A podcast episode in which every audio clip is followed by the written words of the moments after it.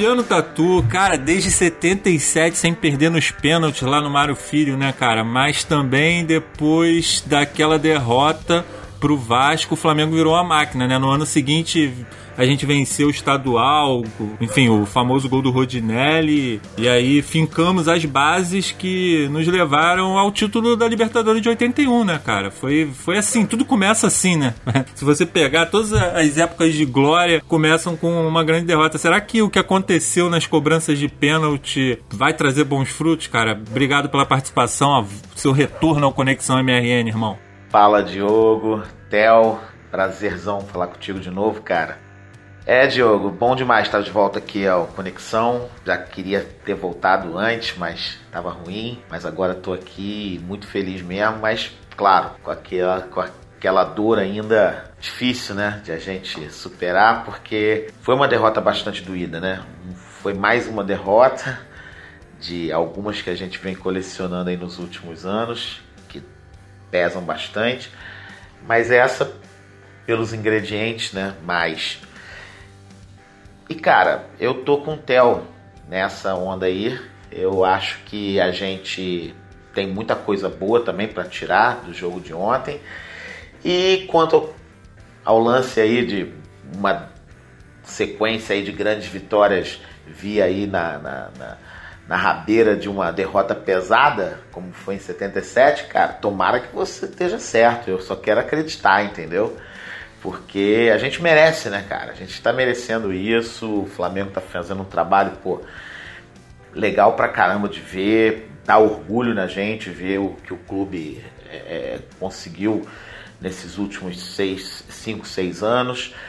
Mas, cara, a gente precisa ganhar. A gente tem que ganhar, cara. A gente tem que ganhar um negócio, né, porra, pesado, uma coisa importante mesmo, um título valioso porque, porra, a gente tem que coroar esse momento com, com uma grande conquista, cara.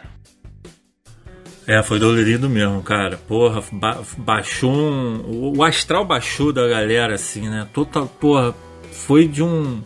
De um. Porra, tava todo mundo lá em cima e do nada a parada meio que. O oba-oba, que era um oba-oba plausível, né? Não era uma coisa assim, ah, vencemos é, um, o Goiás bem e tal, agora rumo a. Não, a gente venceu realmente bem, uma, uma, uma atuação que eu, sinceramente, em termos de intensidade, não vi nesse milênio, eu acho, sabe? Eu não tô exagerando, não. A parada não, foi não épica mesmo, a parada foi não. épica. E, Theo, eu acho que a intensidade continuou nesse jogo, né, cara? Continuou, continuou assim. O time deu uma cansada, eu acho, no fim do segundo tempo. Fisicamente pesou um pouco, não só pro Rafinha, né, que saiu enfim, sentindo dores e bastante cansado, mas acho que o Gabriel sentiu também, o Everton Ribeiro também parece ter cansado bastante. Mas mesmo assim, até o final, o time tava botando pressão ali, enfim, tava continuava com a sua proposta de jogo de intensidade extrema e estava conseguindo implementar isso. Acho que contra o Goiás a gente foi até os 45 do segundo tempo correndo ligado no 220. Nesse jogo deu uma oscilada física, mas é normal. Acho que tudo bem também. É, continua com, com essa proposta e que eu gosto, assim, acho interessante, é uma ideia que me agrada.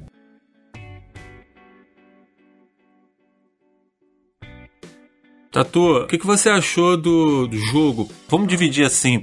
Tu fala do primeiro tempo e o Theo fecha com o segundo tempo, enfim.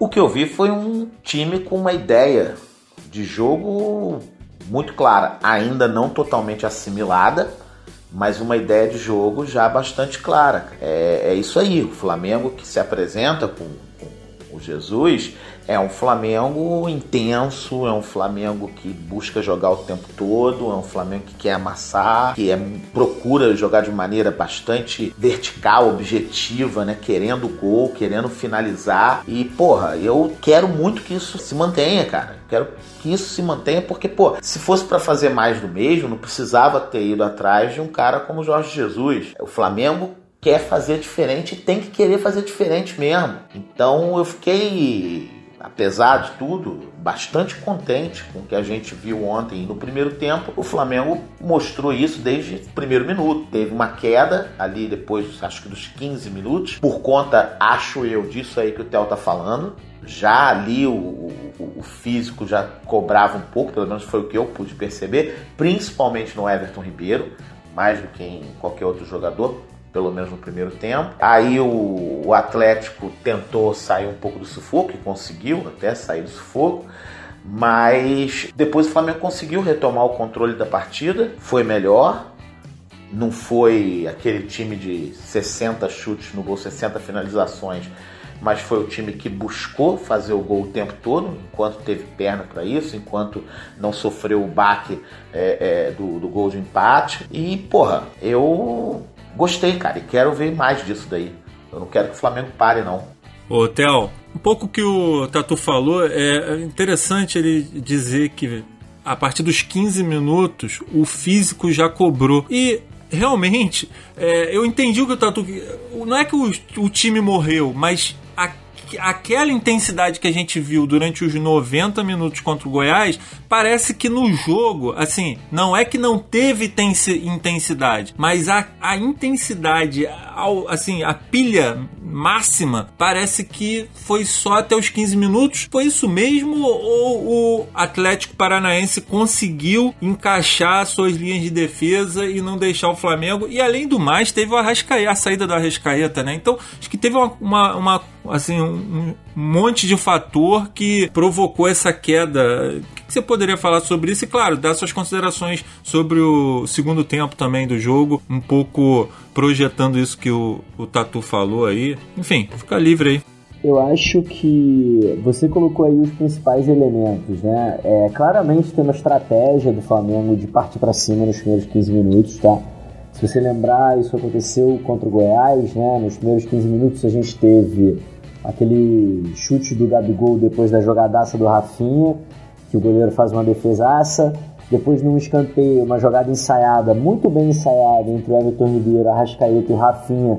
É um cruzamento que a bola passa triscando ali, tirando o cabelo do, do coco do Bruno Henrique. Se ele Bruno raspa, Henrique não. É gol. E logo depois, do Bruno Henrique, depois quem chega é o Rodrigo Caio, que acaba finalizando, mas já meio desequilibrado. Uma bola que o Bruno Henrique sobe e ela passa arrastando. Ah, ah tá, tá, tá, né, que eu tô falando. Ah, tá, tá, tá. E aí logo depois sai é. o gol, né? Com, com cinco minutos. É, e aí, ontem a mesma coisa, né? Tem a cabeçada do Arrascaeta, cara a cara. Acho que muita gente esqueceu desse lance, mas é um lance importantíssimo do jogo. O Flamengo abre o placar ali, tinha, sei lá, 3, 4 minutos de jogo. Ele teve uma cabeçada cara a cara para abrir o placar, não conseguiu. Depois tem a chance do Lincoln na trave, né? Que o Santos faz uma defesaça, na verdade, a bola bate na trave. E depois, para mim, a grande chance perdida mesmo do jogo, que é a bola que o Flamengo aperta na saída. Putz. Eles erram o passe e o, e o Lincoln sai cara a cara também e se precipita, né? Acho que é realmente um lance de, de precipitação ele tinha muitas opções ali do que fazer e acabou dando o pior chute possível. É, então, claramente tem uma estratégia, né, de começar muito intenso, de começar abafando mesmo o adversário. Né? Isso faz parte do jogo do Flamengo. E depois dá uma diminuída. Mas eu acho que você colocou aí um elemento que é importante. Dois elementos importantes. Primeiro, a saída do Arrascaeta, porque o Arrascaeta é um craque, tá? Um gênio, um monstro. Realmente faz diferença ter ou não ter esse cara. Ele já tinha metido umas duas bolas ali. Sim, ele é muito importante realmente para esse esquema. Mas além disso, além dele ser um craque, acho que tem um elemento que é o Vitinho é muito diferente dele. Eu gosto do Vitinho, tá? Eu entendo todas as críticas sobre o Vitinho. Acho que o Vitinho não tem se ajudado, tem feito muita besteira quando entra se desliga do jogo, tudo isso é verdade. Mas o Vitinho é muito bom num contra um e é muito bom no, na finalização. E essa não é a função do Arrascaeta, né? É, então o Vitinho entra ali, mas ele não consegue emular o Arrascaeta. Ele é um outro tipo de jogador. E aí o Flamengo demorou, acho, para se adaptar. E tem um terceiro fator que você falou também, que é o time do Atlético. Que, cara, vai ter time também. Um time muito bem treinado é um time que eu diria que há uns 4, 5 anos atrás não existia no Brasil. Esses times medianos, né, com jogadores, enfim, que não são grandes estrelas, mas extremamente arrumado, extremamente bem montado, extremamente flexível. E aí tem um elemento que a gente fala, ah, jogou bem, jogou mal, etc. Mas, cara, tem um elemento que é o adversário mesmo. E o Atlético soube se ajustar muito bem ao, ao time do Flamengo. Ele, ele, assim como o Flamengo mudou né, no segundo tempo, aí já passando para o segundo tempo, depois de fazer o gol, ele muda, sai do tal do 4-1-3-2 e vai para um 4-1-4-1, né? Ele recua o Berrio aberto pelo lado direito e o Vitinho fica mais aberto ainda pelo lado esquerdo e o Gabriel fica sozinho na frente, o Thiago Nunes também adaptou o time do Atlético, né? Quando ele tira o Nicão e bota o Nazário, é uma mudança importante no esquema. Ele recuou os dois pontas antes de fazer o gol, né? Depois que ele toma o gol, ele sai de um 4-2-3-1, meio 4-3-3 ali, que ele vinha jogando, e vai para um 4-4-2, né? Recua os dois pontos para ele virem participar um pouco mais do jogo ele traz os dois volantes. Uma mudança que eu achei bem importante, bem interessante, é que ele sai a bola no zagueiro ou no lateral, e aí o Flamengo sai para fazer pressão e ele traz os dois volantes para encostarem do mesmo lado. E isso acabou criando um jogador a mais na saída de bola e ele é, acabou ganhando superioridade no meio campo com isso, né? Porque às vezes o que a gente tem que entender é que o, às vezes o passe mais importante para furar uma defesa não é o último passe, é o primeiro passe. Porque quando você consegue transicionar a bola, né, levar a bola da defesa para o meio-campo, desorganizando o adversário, quando você fura a primeira linha de marcação, desorganizando ela, isso gera um efeito cascata que vai estourar lá na frente. Então acho que o Thiago Nunes soube ajustar a saída de bola dele também no segundo tempo, isso foi bem importante para sofrer menos tá? no segundo tempo do que sofreu no primeiro. Mesmo assim, acho que o Flamengo foi superior né, no segundo tempo, não criando várias chances, não com aquela intensidade do primeiro, mas foi superior. E aí depois do gol teve essa mudança de, de esquema, né? Ele passou a jogar no 4-1-4-1, o Jorge Jesus, passou a ter o Berri pelo lado direito. E eu acho que não funcionou tão bem tá? Acho que o Berril foi bem inútil ali pelo lado direito. Acho até que ele preferia ele jogando na frente, jogando na função do Lincoln. Ele acabou não ajudando tanto defensivamente e também não, não criou boas jogadas ofensivamente. Mas, enfim, acho que foi um segundo tempo equilibrado. Qualquer time poderia ter saído com a vitória. Acho que o empate foi foi relativamente justo. O Flamengo foi um pouco melhor, mas enfim, o Atlético também jogou um bom jogo. E aí vai para os pênaltis, cara difícil, né? Acho que doeu mais porque os caras cobraram muito mal, né? Porque uma coisa é por goleiro fazer uma defesaça nos pênaltis, enfim, é ser um 5 a 4 ali nos pênaltis e tal. Agora, quatro cobranças, três serem ridículas, realmente acho que pesou bastante. Mas é isso, acho que ficou claro que o Flamengo tem muito a melhorar, muito a ajustar, mas tem um caminho a ser trilhado. Eu repito isso, insisto nesse ponto, que acho ele bem importante e fica aqui também meu elogio ao time do Atlético. O Thiago Nunes acho que está se mostrando um baita treinador. É, teve muita coisa anterior e durante o jogo que atrapalhou né, essa jornada. Primeiro a gente ficou sem o Bruno Henrique. Já, já teve que o Jorge Jesus colocou o Lincoln no lugar do Bruno Henrique. E aí eu queria que você, ô Fabiano, falasse um pouco a respeito dessa mudança aí. O que, que você achou dessa mudança, cara? Foi meio surpresa, né? A galera já tinha pensado numa entrada do, do Vitinho logo ali, né? Sim, eu, eu, eu, eu lembro de ver, acho que uma pessoa é, é, levantar a bola de que talvez ele entrasse com o Lincoln. Não lembro quem agora nem onde, mas uma pessoa. Não, o Vene Casagrande ele deu a, ele deu a informação de, antes do jogo, mas eu digo, na, a gente já sabia que o Bruno Henrique não ia jogar desde ontem, né? Desde ontem, no caso, desde terça-feira. É, mas o. Desde o, o dia anterior. Eu, não foi o Vene, não. Foi alguém que eu, que, eu, que eu vi que bem antes, né? Foi logo assim que saiu a lista dos relacionados e o Bruno Henrique não estava nela. Isso, já dizendo assim, cara, eu não vou me surpreender se ele entrar com, com o Lincoln. E eu me surpreendi, eu não esperava mesmo. É, mas entendi o porquê. É, não gostei da atuação do Lincoln, acho que ele ainda não, não rendeu é, é, totalmente o que ele pode render. E ontem foi mais um jogo desses, né? Eu acredito ainda no Lincoln, mas ontem eu não gostei realmente da, da, atuação dele. E, cara, pesou muito a saída do Arrascaeta, né? Pesou demais a saída do Arrascaeta. A do Bruno Henrique foi pesada, mas a do, do Arrascaeta, para mim, foi mais complicada de a gente superar justamente por conta do que o Theo explicou. No, o Vitinho e o Rascaeta são muito diferentes e ontem eu acredito que ele teria sido fundamental para a gente poder ter mais daquele jogo que o Flamengo apresentou no domingo. Não só por ele ter feito os três gols, aliás, sim, muito por ele ter feito os três gols, por ele ter dado duas assistências, mas porque eu vejo que ele nesse esquema ele é uma peça muito chave. Então a saída dele num jogo em que o Everton Ribeiro não estava tão bem, é, em que a gente já não tinha o Bruno Henrique, ela foi muito sentida, acredito eu por conta também do, de o Vitinho não ter as mesmas características e não conseguir render nem dentro do que o Arrascaeta sabe fazer e faz muito bem, isso aí nem pensar, mas também dentro daquela característica que é do próprio Vitinho, até porque eu ainda não entendi qual é a real característica dele, porque a gente já viu o Vitinho ser testado de maneiras diferentes dentro do, do, dos vários esquemas e maneiras como que o Flamengo jogou desde que ele chegou. E, cara, ainda falta alguma coisa. É outro cara em quem eu acredito, mas ainda tá faltando aquela explosão pra gente poder acreditar nele de fato, cara. E ontem era um jogo para isso, mas ele ontem também não conseguiu dar eh, essa resposta. E aí, realmente, a saída do Arrascaeta foi algo que balançou demais com, com o nosso Coreto. A saída do Arrascaeta, na minha visão, proporcionou que, por exemplo, o Everton Ribeiro que você citou, tenha feito um, um, jogo abaixo. Eu acho que não é que o Everton Ribeiro estava mal. O Everton, o Everton Ribeiro, a partir do momento que o Arrascaeta não estava, ele não conseguiu.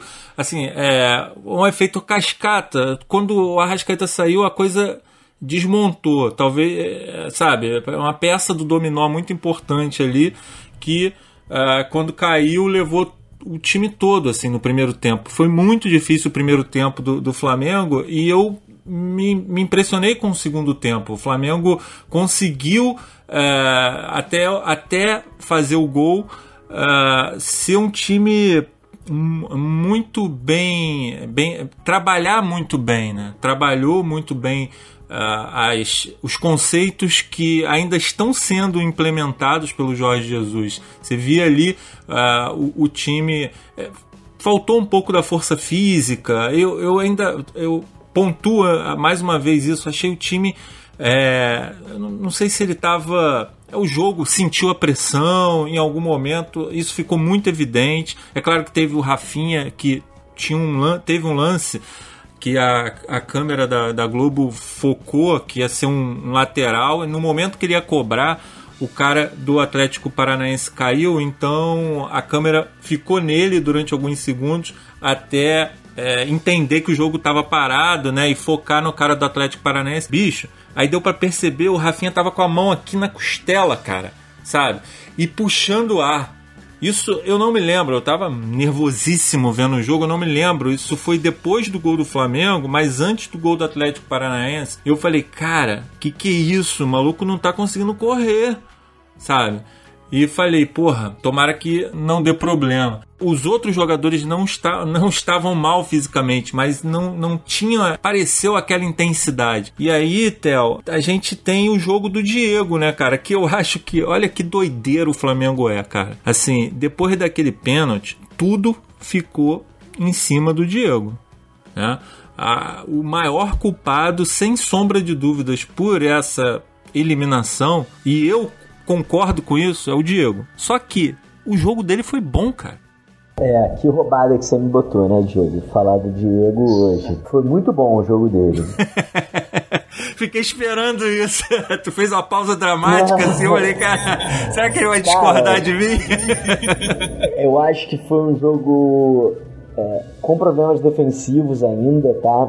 É, como eu falei, quando o Thiago Nunes ajustou essa saída de bola, né, que ele mudou o posicionamento dos dois volantes, o Diego ficou um pouco perdido, saiu para algumas perseguições meio desnecessárias, que às vezes deixaram o Cojar no 2 contra 1, um, tá? Dois caras do Atlético vindo para cima do Cojar com a bola.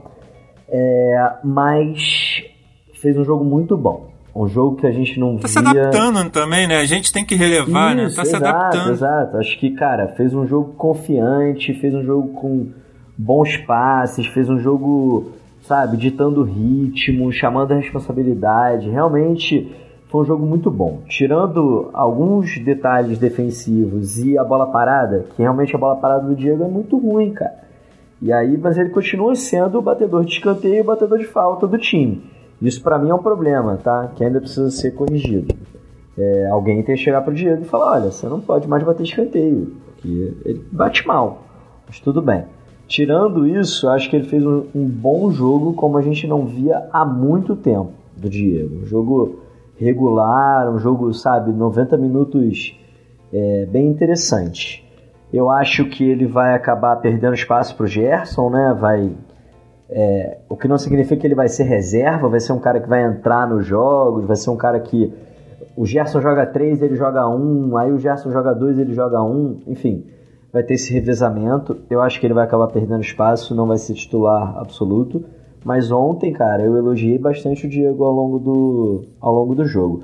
Deixa eu só citar um detalhe sobre o pênalti, que não vi ninguém falando, mas que eu acho que foi muito importante, que é o seguinte.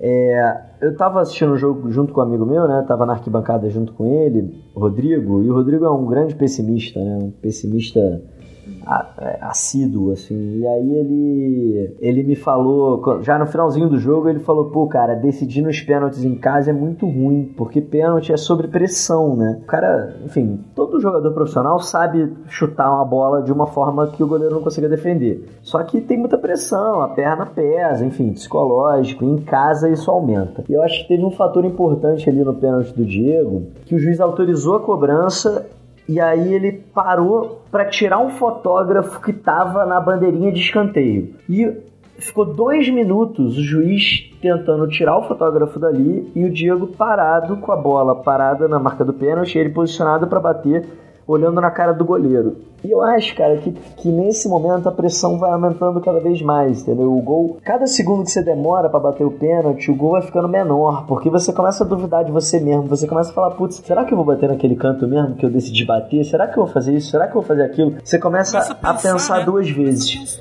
Então eu acho que o grande erro do Diego no pênalti foi que na hora que o juiz começou a dar essa enrolada, ele tinha que ter ido até a bola, botado a bola debaixo do braço, virado de costas pro gol e assim, saído do modo pênalti, entendeu? Para só reentrar, só, só voltar pro modo pênalti ali de novo no momento de tomar a decisão e bater. É, então eu acho que isso abalou muito a confiança. Não entendi o que o juiz foi fazer ali. Também não é desculpa, tá? Não tô dizendo que ah, perdemos por causa do fotógrafo e tal. Só tô dizendo que eu acho que esses detalhes às vezes influenciam muito e acho que isso tem a ver com a decisão do Diego de bater o pênalti seguro, né, entre aspas, que foi uma porrada no meio. É, só que eu acho que o primeiro pênalti de uma sequência nunca pode ser uma porrada no meio, porque você tem que ver se o goleiro tá caindo antes ou não, né? Tem a famosa história do Louco Abreu na Copa de 2010 contra a Gana, que ele bate de cavadinha, o último pênalti, né, o quinto pênalti.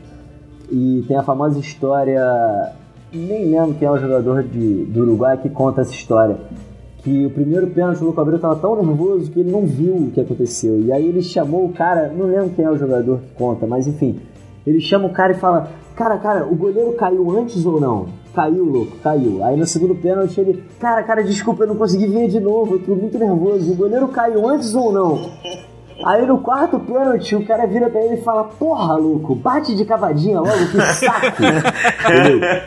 então acho que tem uma coisa de analisar o comportamento do goleiro. É, se o goleiro caiu quatro antes, né? Que nem o Muralha, caiu quatro por um lado, você bate do outro lado. Entendeu? Você bate no meio, né? Com essa tranquilidade. O primeiro pênalti é muito difícil tomar Sim. esse risco. Acho que é um risco muito grande. Então acho que o Diego errou na, na tomada de decisão mais do que no jeito que ele bateu na bola. E deixou todo mundo nervoso, né? Se o Diego, se o nosso capitão cagou no pau dessa forma. É meio por aí. Complicado. Cara, você já falou, a gente já tocou aqui no Rafinha. Vamos falar sobre as transferências. O Flamengo, ele já trouxe o Rafinha, que era um jogador que já estava aí cotado para. Só faltava assinar desde o início do ano, né? Então ele precisava terminar lá a sua suas obrigações, o seu contrato com o, o, o Bayern de Munique. E aí a gente trouxe um, do nada, um zagueiro da segunda divisão do Campeonato Espanhol, que estava jogando lá no La Corunha, o Pablo Mari. O Gerson, tá? Todo mundo conhece, jogou no Fluminense, estava lá na Roma, passagem pela Fiorentina. E agora tá essa novela aí, né? Tá essa novela aí do, do, do Felipe Luiz. A gente também pode falar um pouco do Felipe Luiz, caso ele venha, se ele não vir e tudo mais. O que, que você achou? O que, que você. Posso fazer um comentário só sobre o Felipe Luiz? Sim. Vi um tweet hoje, acho que foi do Poetas, não sei, enfim, por algum desses perfis engraçados aí do Flamengo. E ele falando que se, se o Felipe Luiz estivesse no Flamengo, a gente não teria perdido o jogo ontem, porque ele estaria até agora tentando decidir qual lado queria bater o pênalti. Né? realmente essa indecisão do Felipe Luiz já virou uma piada, Ia cara. conversar com a esposa, né, pra saber se ela queria que batesse do lado direito, esquerdo, no O meio. Felipe Luiz joga muito, cara. Realmente, assim, ele é titular de qualquer time no Brasil. Apesar de eu achar que falando vai ficar com uma linha de defesa muito velha e tal. Cara, é, é, ele joga muito, ele chega pra tomar conta da posição no Flamengo. Mas assim, gente, eu entendo que é uma escolha difícil, eu entendo que, que é o cara morar 15 anos na Espanha e aí agora voltar pro Brasil, ainda mais nessa situação que a gente tá vivendo no Brasil hoje, de Que a violência. esposa é espanhola. Sim, né? eu, eu entendo a dificuldade da decisão, mas, gente, por favor, entendeu? Só decide e, e lide com as consequências da sua decisão. Realmente essa novela acho que já passou um pouco do ponto, assim. Acho que se ele chegar agora, ele já chega com um certo é, mal-estar, sabe? Com uma certa implicância da torcida. Enfim, era só esse meu comentário, vou deixar o Tatu aí falar das contratações. Beleza. E aí, Tatu? É, mas eu, eu, eu, eu tô contigo de novo, né, Theo? Pô, tá ficando chato isso, cara. Eu preciso discordar do Theo de alguma maneira. Vai parecer até babação de ovo, né, cara? Mas é foda, é Não, isso cara, mesmo. Para com isso, para com isso. Não, mas é Mas isso, a gente cara. Traz o Theo aqui, a gente- nessa também. A gente traz o Theo aqui pra concordar com ele, cara. Parece que é isso Não, mesmo. não, para com isso. Mas é isso, bicho. O, o Felipe Luiz é um cara, pô, é um jogador excelente, é, é muito alto nível, ele joga pra cacete mesmo. Também entendo pra caramba a situação da mudança, pra alguém que, que vive a realidade que ele vive há tanto tempo, é difícil mesmo. Não tem essa porque o cara é rico, mora onde quer, é diferente ser rico no Rio de Janeiro e ser pobre no Rio de Janeiro. Enfim, cara, muda muito a vida da pessoa. E aí eu entendo tudo isso, mas, pô, tá chato mesmo. Essa rejeição, essa pequena rejeição por parte da torcida, né? é Mesmo que ele venha, ela vai, ela já acho que ela já é inevitável. Mas enfim, é, quanto às contratações, é, Rafinha acho que dispensa comentários, né, cara? Joga demais né? e é legal ver um cara desse fazer força, querer jogar no Flamengo. O Flamengo foi uma opção que ele fez. Diferente do, da, do Felipe Luiz, ele sabia muito bem o que ele queria e tomou a decisão rápido. Ou relativamente. Gerson desses, é, do, do Pablo Mari, cara, não, eu não, não tenho como falar nada dele. Não conheço nada, não, não procurei ver também. Tenho muitos pés atrás. Ô, Tatu, oi, posso falar? Ah, tá. Você, você, pô, você acompanha pra caramba o futebol alemão, que eu sei, tem, tem time, torce pra time ferrenhamente lá na Alemanha. Você deve ter visto o Rafinha bastante, né?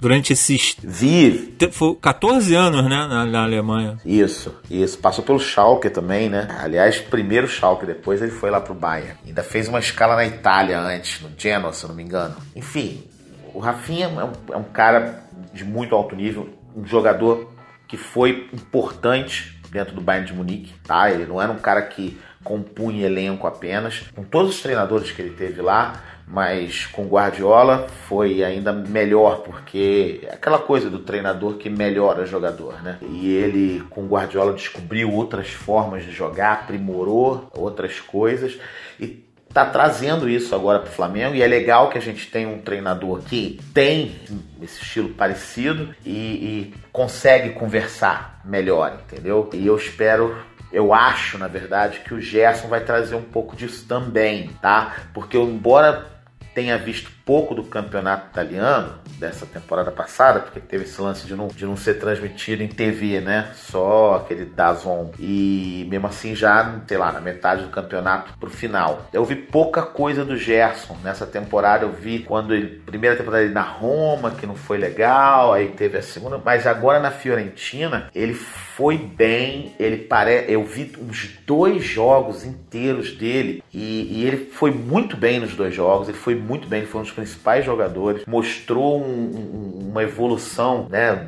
de inteligência de jogo, de participação, melhorou muito isso tudo. Eu, acho que é outro jogador que vai dar um, um, vai ajudar o Flamengo a dar esse salto, né? O problema todo, o problema todo é que de novo a gente jogou fora metade de uma temporada.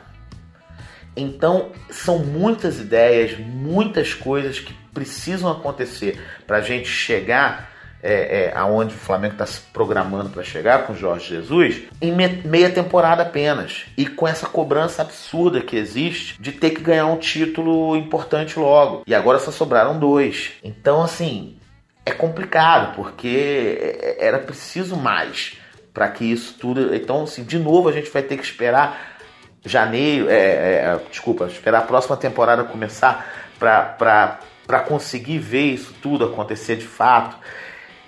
Tem esse problema, mas eu acho que a gente está muito bem servido com o Felipe Luiz ou sem Felipe Luiz.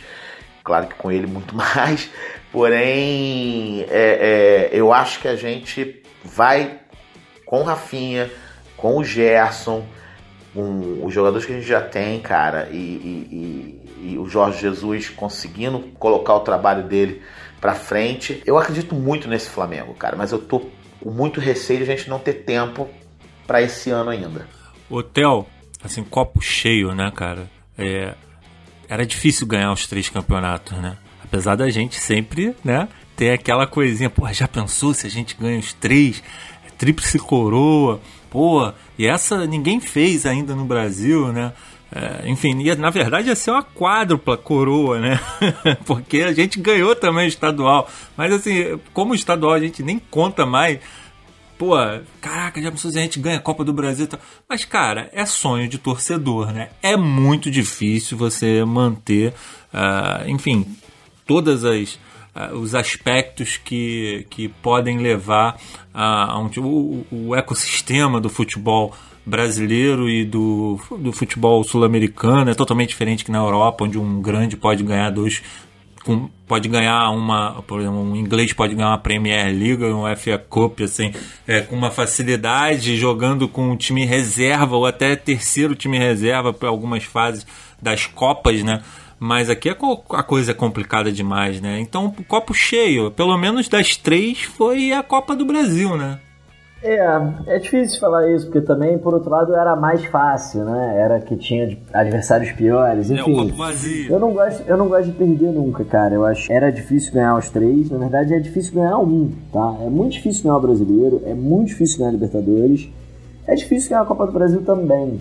É, e assim, eu só gostaria de lembrar para todo mundo que é praticamente um milagre a gente chegar na metade de julho vivo nas três competições com treinador e lateral direito. Porque, sério, cara, na metade de maio a gente tava com medo de ser eliminado na primeira fase da Libertadores, é. de o Palmeiras abrir uma distância impossível de tirar no brasileiro Entendeu? E o confronto ali com o Corinthians na Copa do Brasil era 50% para cada lado. É. É, infelizmente, acho que na primeira decisão que a gente teve, o Flamengo caiu e, e isso é o que preocupa, né? Isso é o que é, é deixa chato. um ponto isso, de interrogação, né? Isso que é ruim. Mas eu acho. Eu, eu não minimizaria dessa forma, mas eu entendo o raciocínio. De fato, é, se terminasse o ano falando, ah, mas ganhamos a Copa do Brasil, perdemos todo o resto, Exatamente. mas ganhamos a Copa do Brasil. Era esse o ponto. O pessoal ia falar, ah, mas é pouco ao Brasileiro ou Libertadores. Vamos ver. É, todas as competições são difíceis. A Copa do Brasil era mais fácil e a gente caiu. Vamos ver agora Cara, obrigado por entender a, a, a minha vontade de, de, jogar o astral um pouco lá pra cima. e aí, cara, eu queria saber de você. Eu acho que a contratação mais tática é a do Gerson. Você já deu uma pincelada lá atrás e eu queria que você falasse a respeito do Gerson. Assim. Eu sei que Felipe Luiz é um ganho técnico absurdo. É, você também. O, o, o Tatu falou também que pode ser uma. Não, foi você que falou que. É, enfim, ficamos com dois laterais velhos, mas também entendo que a gente já chegou num nível como em termos de grana, que a gente pode ter jogador de primeira linha para 20 a 30 jogos por ano, né? Eu acho Não, que. É, também é. acho. Eu... Sobre o Gerson, cara, eu acompanhei o Gerson bastante no Fluminense, acompanhei o Gerson bastante na Roma. Eu gosto muito da Roma, né? Eu não digo que eu sou torcedor da Roma, porque, enfim, eu sou torcedor do Flamengo. Mas eu acompanho a Roma e tal, esses joguinhos aí de videogame, eu sempre jogo com a Roma. É, então eu acompanho um pouquinho é, o time da Roma. Acompanhei o Gerson, ele foi muito mal na Roma. Acho que, inclusive, por uma questão tática, tentaram transformar ele num, num ponta construtor, né? Tentaram jogar ele aberto pelo lado direito e ele foi mal, realmente mal. Não se adaptou. Mas eu acho que ele pode render sim nesse esquema com, é, né, com cabeça de área e os três meias à frente dele. É, no, no Benfica, na primeira temporada, esse meia central era o Aymar.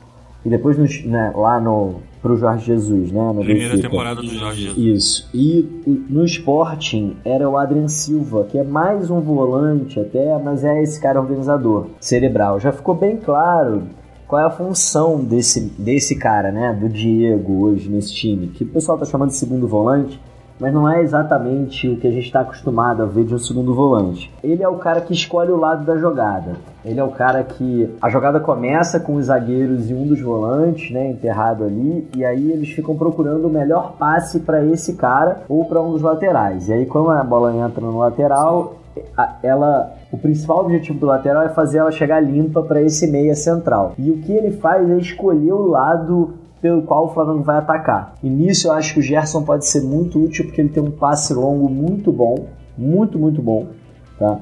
Então para virar jogo, para virar a bola de um lado para o outro, ele pode ser muito interessante, pode acelerar mais o jogo do que o Diego. É, acho que o Diego foi bem contra o Goiás, foi bem ontem, mas acho que ele ainda atrasa um pouco a evolução do time. Ele sempre dá dois, três toques na bola. Acho que o Gerson pode ter um passe mais rápido, mais incisivo, mais longo, que vai acelerar um pouco. É, eu tô curioso também para ver os zagueiros espanhol, né? Léo Mari, né? Eu não conheço também, nunca vi nenhum jogo completo dele. Tô esperando para estrear mas eu queria falar um pouco dele fazendo um paralelo com o Léo Duarte, aí já entrando no assunto que você me pediu para falar lá do Twitter sobre o gol que a gente tomou do Atlético, né? É, o Léo Duarte outro dia deu uma entrevista falando que não conhecia 70% do que o Jorge Jesus apresentou. Eu acho essa entrevista extremamente sincera, espetacular, mas muito preocupante, porque inclusive perguntaram para ele: "Ah, mas dá um exemplo", tal, e ele falou: "Ah, eu não conhecia ele não falou exatamente com essas palavras, mas basicamente ele disse: Eu não conhecia a movimentação da linha de defesa em bloco. Eu achava que, como zagueiro, eu tinha sempre que dar o bote, sempre que tentar roubar a bola. E é assustador um jogador de 23 anos jogar num time profissional como o Flamengo, realmente achando que ele sempre tem que dar o bote na última linha. Isso fica muito claro no jogo do Léo Duarte, tá? É, inclusive no último podcast que a gente gravou, que foi sobre o Jorge Jesus, eu falei isso, né? Fiz essa pergunta pro Coutinho, que eu achava que o Léo Duarte era muito bom na perseguição, muito bom na caça, mas muito ruim defendendo a área. E eu acho que essa declaração dele explica o porquê. Porque ele, durante a carreira dele inteira, ele só sai para caçar, né? Ele não se preocupa em defender a área. E aí, o que aconteceu ontem no, no gol que a gente tomou, e aí acho que para eu fazer essa explicação é bom a, o ouvinte aí, a pessoa que está ouvindo tem o gol na cabeça, então assistir o vídeo. Eu, no meu Twitter, nessa thread aí, acho que o segundo e o terceiro tweet é o próprio vídeo do lance completo, né? Desde que a bola sai lá do goleiro. Então vale a pena entrar lá no arroba TLFD e, e olhar esse vídeo para entender o que eu vou falar. Mas a vou bola deixar sai... o link aqui também no, Beleza. no post. Do... Boa. A bola sai do goleiro e, e os dois zagueiros do Atlético estão bem abertos e bem recuados, né? Eles estão perto da linha de fundo e, e na linha lateral da área e ela sai do goleiro Santos para o Léo Pereira, do lado esquerdo.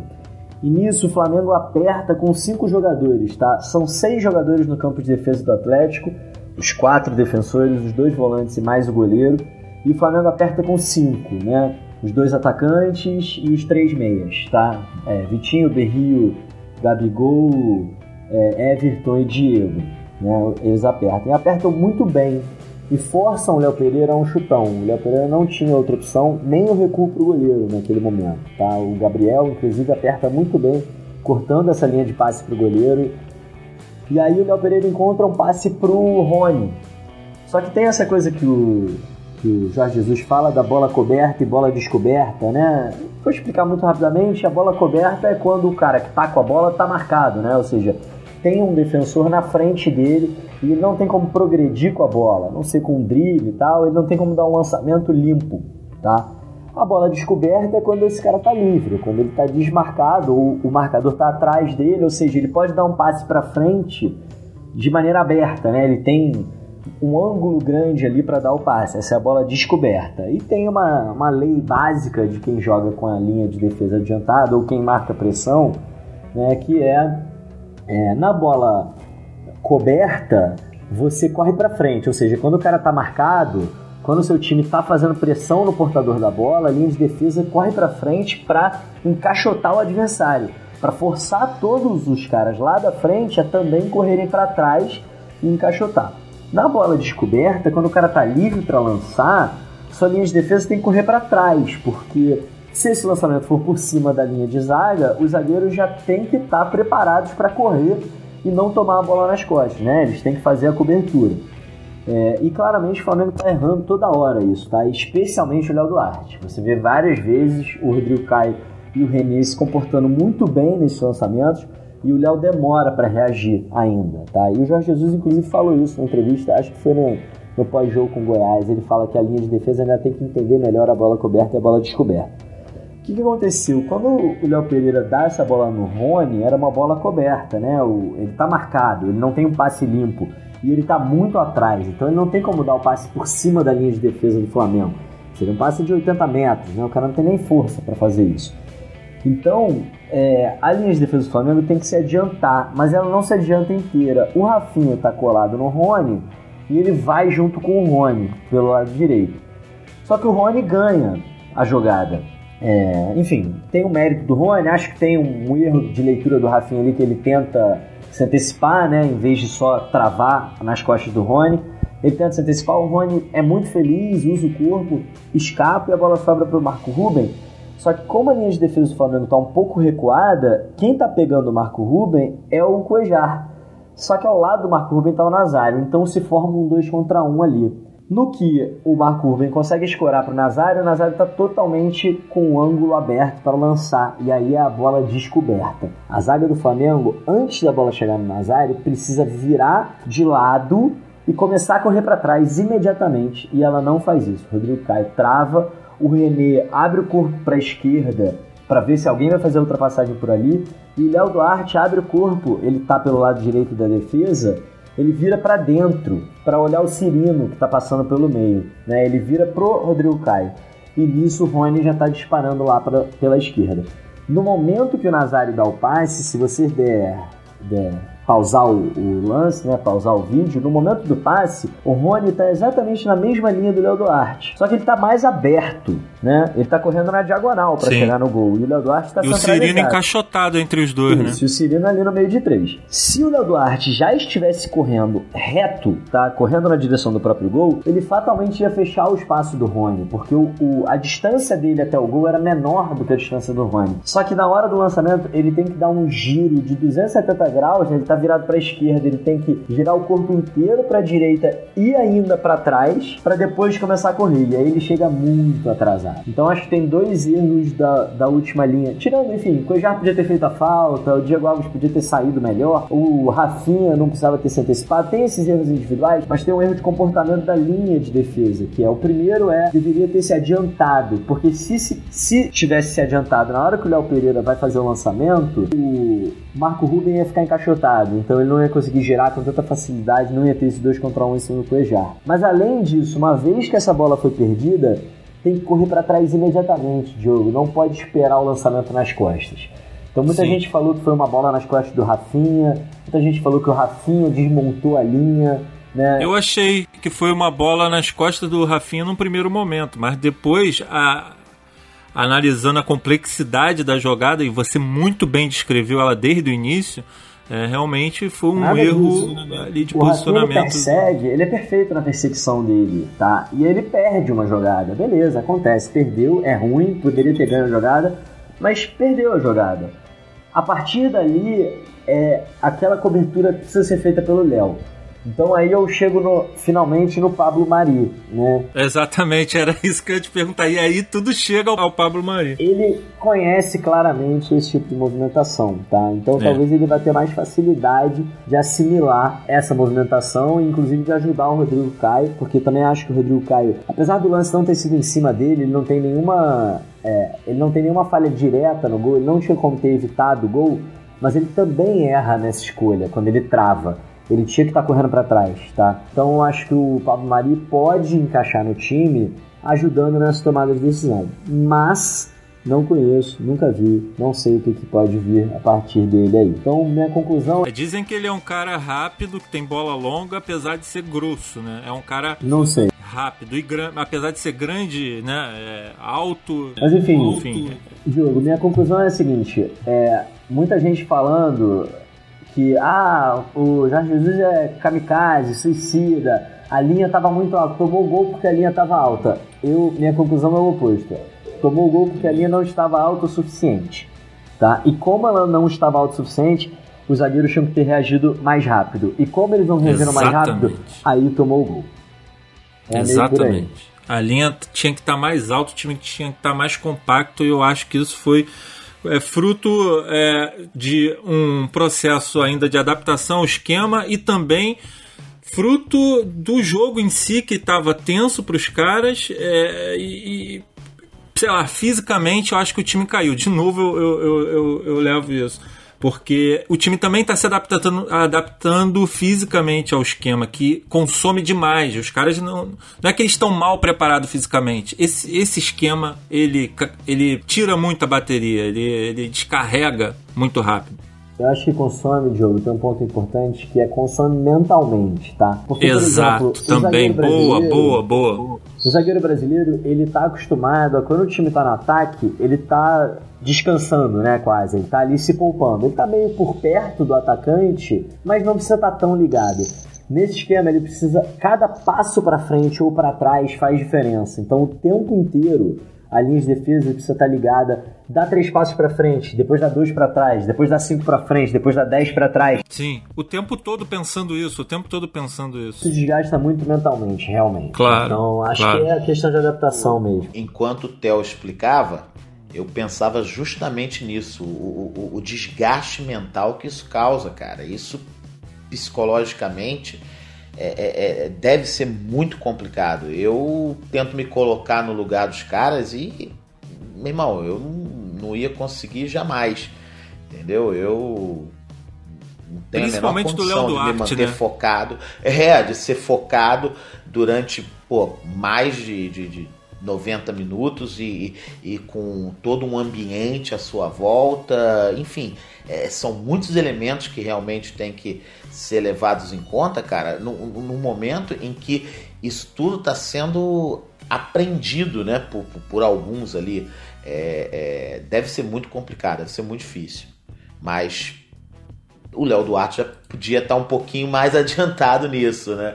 Porque tá complicando pra cacete a vida da gente. É, a vantagem, eu acho, aí indo pelo lado do jogo, né, do copo meio cheio, é, do otimismo, é que a vantagem de tomar um gol decisivo numa situação como essa é que uma coisa é você falar no treino, né, de maneira teórica, ah, se a bola for por aqui, você deve reagir desta forma aqui. Outra coisa é mostrar o vídeo para os caras e falar, pessoal, que, que teria acontecido nesse gol, exatamente o que aconteceu, o que, que passou pela sua cabeça naquele momento? E o que, que você acha que teria acontecido se a sua tomada de decisão tivesse sido essa.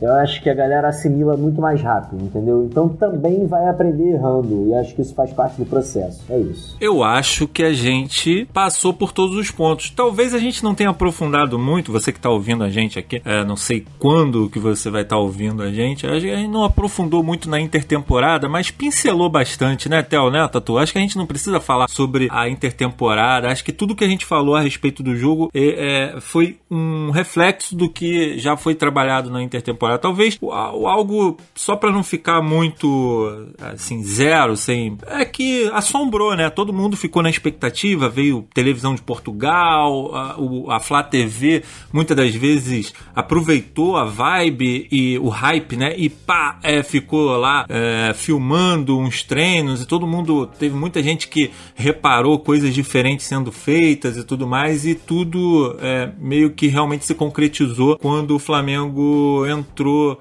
em campo, estreou com Jorge Jesus lá na Arena da Baixada, depois realmente é, assombrou a galera com 6 a 1 diante do Goiás.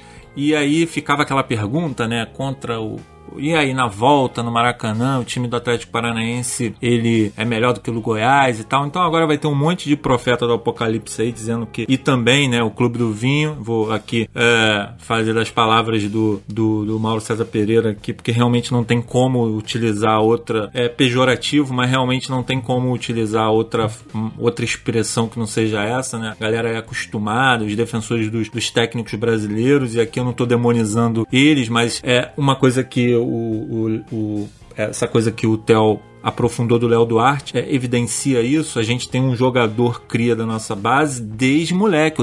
O Léo Duarte está desde os 13 ou 14 anos na, na, na, base do Flamengo, se não me engano, se eu estiver falando errado, não sei se ele, é, se ele veio já mais maduro, mas eu acho que o, que o Léo Duarte ele vem bem cedo para a base do Flamengo e agora ele chega numa, numa, com 23 anos e detalhe, promissor, tido como joia. O zagueiro que não é aquele zagueiro que todo mundo fala, não, esse é zagueiro de seleção. Ninguém nunca falou que, que o Léo Duarte era zagueiro de seleção. Mas muita gente, desde o início que ele ganhou copinha lá, e foi, ó, olho no Léo Duarte, que pelo menos ele, ele, ele é nível Europa, chamar nível Europa, é nível Europa, sabe? E aí a gente entende por que, que ele ainda, né?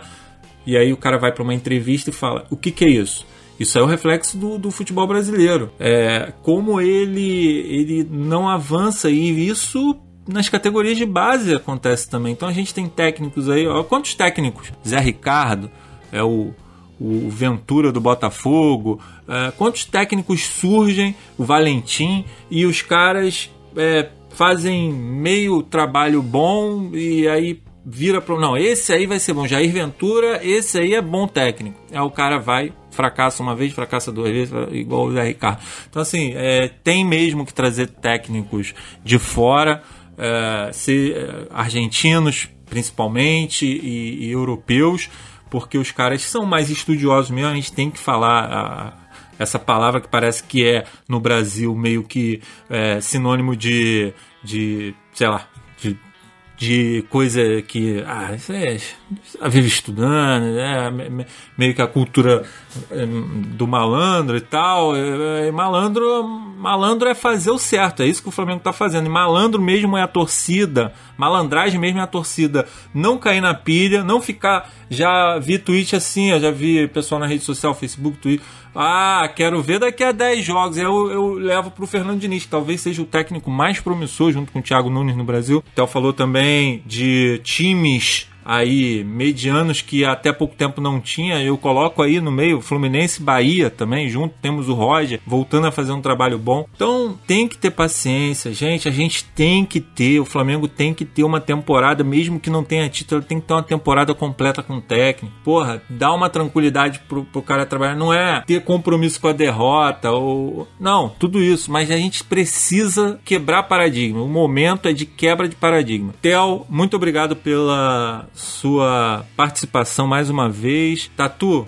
obrigado. Valeu, Vocês Diogo. dois são sensacionais. Quero, quero agradecer também ao Herbert, tá? Que tá na técnica aqui, ele que vai fazer a edição. Obrigado. Quero que vocês dois, saudações finais aí pra galera pra gente encerrar? Cara, só queria agradecer de novo aí o MRN, todo o trabalho que você faz aí na raça com a ajuda de uma galera que quer ver o bem do Flamengo, quer falar de Flamengo, quer uma cobertura séria do Flamengo. É, acho que é isso. E como sempre, faço convite para a gente continuar essa discussão. Né? A gente está ali no Twitter e é muito legal quando a gente termina de gravar o podcast, sai o podcast e a galera manda pergunta, manda sugestão, discorda de alguma coisa, enfim, critica porque a ideia é que isso aqui seja o início de uma conversa. Então, quero deixar esse, esse recado, esse convite para todo mundo. E mais uma vez, mais um Conexão MRN. Daqui a pouco a gente volta. Valeu. Eu também queria deixar meu abraço aqui para você, Diogão.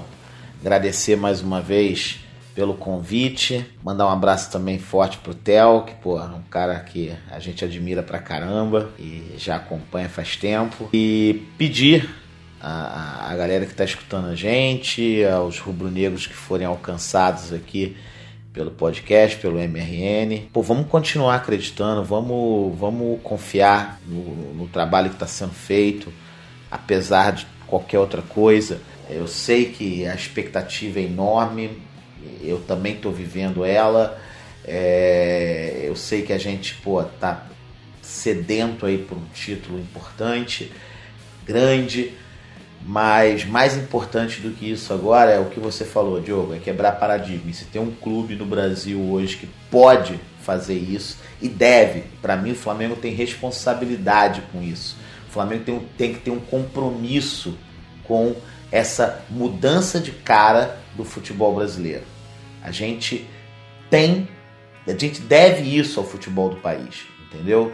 E, e, e eu quero ver o Flamengo assumir esse papel, assumir esse compromisso, botar ele em prática e fazer diferente. Então vamos continuar acreditando sim.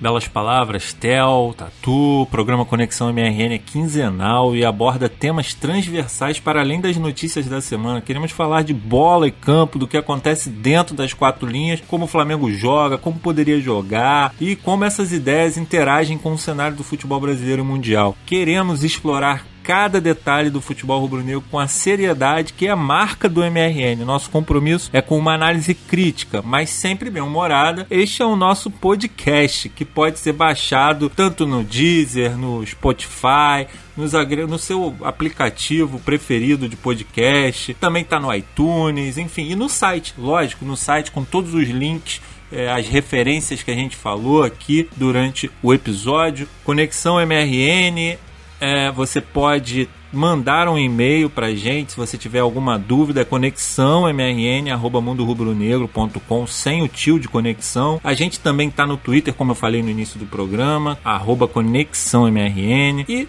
se você quiser apoiar o projeto como um todo do Mundo Rubro Negro, o site, podcast, a TV MRN. Entre em contato, a gente tem campanhas de apoiadores no Catarse, no PicPay e é bacana com recompensas, então seria bacana você se juntar a essa comunidade. Também quero agradecer e lembrar que esse podcast é uma produção jornalística minha, Diogo Almeida, apresentação também minha do Diogo Almeida e, claro, a edição do Herbert do Flacast. Fica a dica aí também pro pessoal escutar o Flacast, que é um podcast muito bacana também aí da Podosfera Rubro-Negra. Pessoal, obrigado pela atenção, obrigado Tatu, obrigado Tel. Tamo junto, um abraço.